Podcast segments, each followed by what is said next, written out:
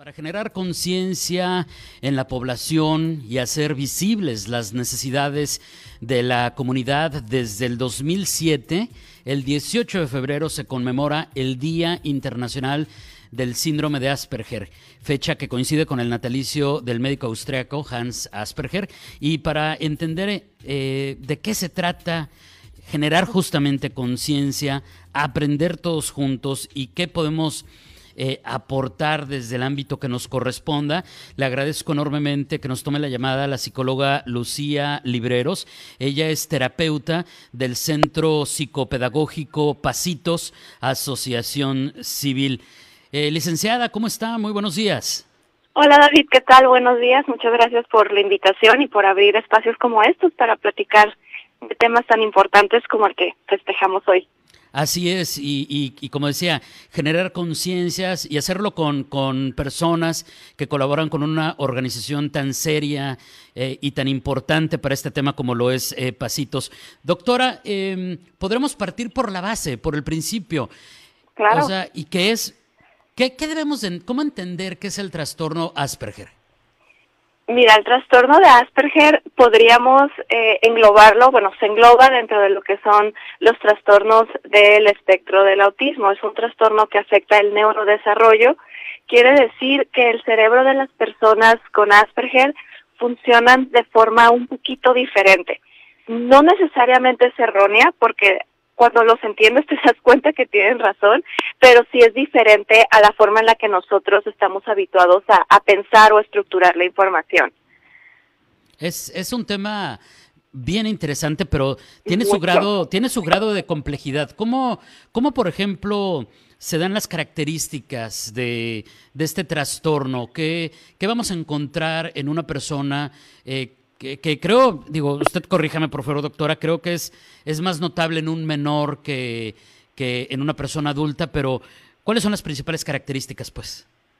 Así es, fíjate, tienes mucha razón. Eh, ahorita, afortunadamente, el hecho de que se esté haciendo mucha conciencia en la población nos ha ayudado a poder detectar este trastorno en niños pequeños desde los dos, tres años e incluso sí, entre los dos y los cuatro años se está detectando ya este trastorno porque es muy evidente a veces en niños pequeños cuando no se hace un diagnóstico temprano los adultos pues obviamente los se van desarrollando llegan a la edad adulta y a veces ya no es tan evidente porque pasa como el compañero de trabajo o el compañero de la escuela como introvertido o le empezamos a poner etiquetas como el raro, el callado, ¿no? Mm. Pero desde niños podemos detectar que algunas de las características son el lenguaje, ellos manejan un lenguaje muy estructurado, muy preciso, como incluso los papás a veces los describen como adultos pequeñitos, que hablan con palabras que en general casi no utilizamos, en lugar de decir sándwich dicen emparedado, en lugar de decir llanta dicen neumático, como muy preciso y muy formal. Este, tienden a tener gustos o intereses, se les dice restringidos porque van a tener un gusto por algo, pero va a ser muy grande. Por ejemplo, los dinosaurios, ellos te pueden aprender el nombre de todos los dinosaurios, cuáles son carnívoros, cuáles son herbívoros, incluso hasta eh, la diferencia de años en las que vivieron cada uno y se hacen expertos, genuinamente expertos pero es un interés restringido porque no les va a interesar a la mejor otra cosa, no van a tener esa flexibilidad para querer hablar de otro tema que no sea dinosaurios y todos sus juguetes, su ropa, todo va a estar dirigido, eh, por ejemplo, a dinosaurios. Pueden ser planetas, pueden ser banderas, eh, pueden ser tipos de plantas, o sea, van a escoger algún tema. Normalmente tiene que ser científico, que les llame la atención o de historia, pero es un gusto muy restringido. En la cuestión social, los niños con Asperger tienen muchas dificultades en hacer amigos o, o, incluirse en algún grupo social porque, por un lado, les cuesta trabajo entender las bromas. Su lenguaje, al, ser muy preciso, también es muy literal. Quiere decir que el, el, el doble sentido de, de, alguna palabra o de algún chiste, el sarcasmo, les cuesta mucho trabajo comprenderlos y toman todo literal. Entonces, les dificulta hacer amigos y el hecho de también tener un interés restringido quiere decir que no tienen esta flexibilidad para jugar con otro niño a otra cosa que no sea dinosaurios y pues se le va limitando la parte social. Claro, es, es interesantísimo Eh, eh, porque también se da, doctora, en el ámbito, por ejemplo, de lo que nos está platicando de las matemáticas, y vemos que, que, entonces un trastorno de esta naturaleza no tiene nada que ver con la inteligencia, sino con, como decía al inicio, sino con una forma en la que estructuran su pensamiento de manera distinta a la que otros lo hacemos. Así es. Ahora, eh, ¿es lo mismo el espectro autista?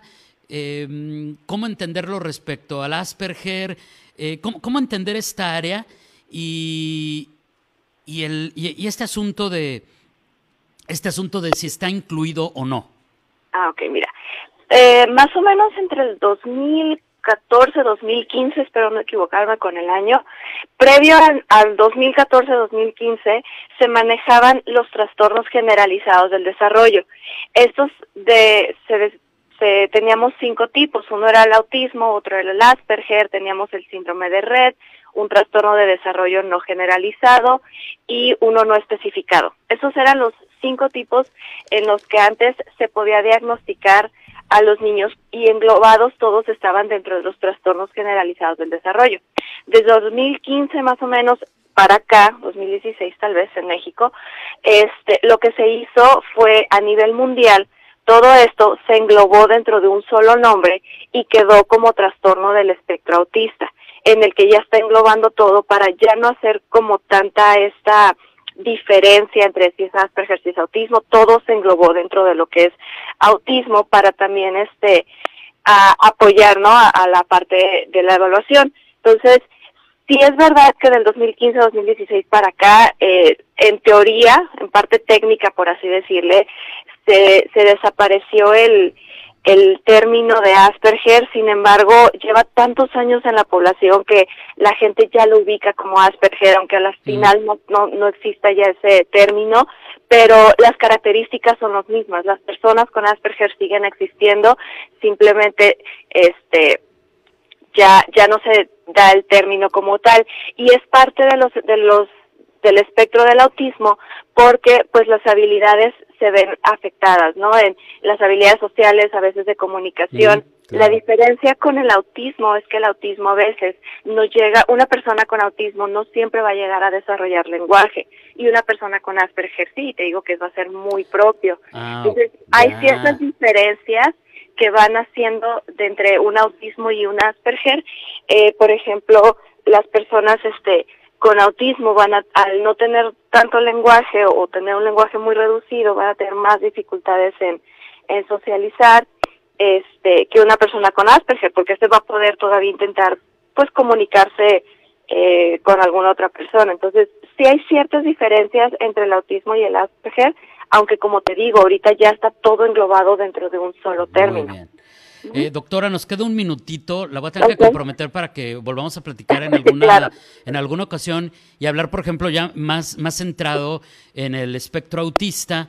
Eh, después de este acercamiento al Asperger. Pero antes de despedirnos, yo creo que una pregunta que le han hecho, casi puedo apostar eh, mil veces, es, ¿tiene cura? Si tiene cura y, en todo caso, pues cuáles son las terapias que, se recomiendan cuando se detecta una situación de esta naturaleza. Mira, la, el Asperger y el autismo no tienen cura, se les llama condición de vida porque va a acompañar a la persona durante toda su vida. Lo que se hace precisamente con terapias es darle las herramientas necesarias a los niños y a sus papás o sus familias para poder ayudarlos a desarrollarse de la forma más natural posible en el mundo de fuera que puedan comprender un poquito cómo se estructuran las cosas que no son necesariamente cómo funcionan en su cerebro y que puedan desenvolverse de la forma más este amena posible. Entonces, eh, hay terapias conductuales que pueden ayudar a, a estos niños y terapias eh, sociales en donde se trabajan con grupos con varios niños dentro del espectro y que puedan em, empezar a tener pues esta parte social entre ellos con una guía que sería una terapeuta.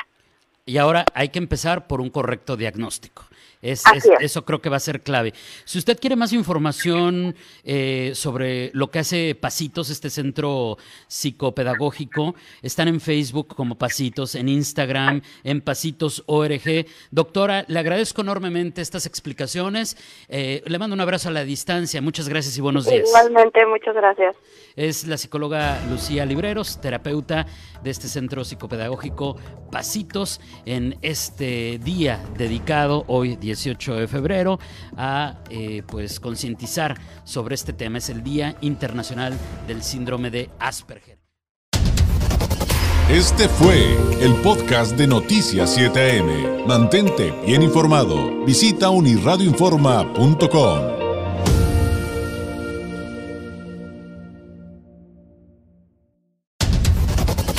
Este es el podcast de Noticias 7 AM. Mantente bien informado. Visita uniradioinforma.com.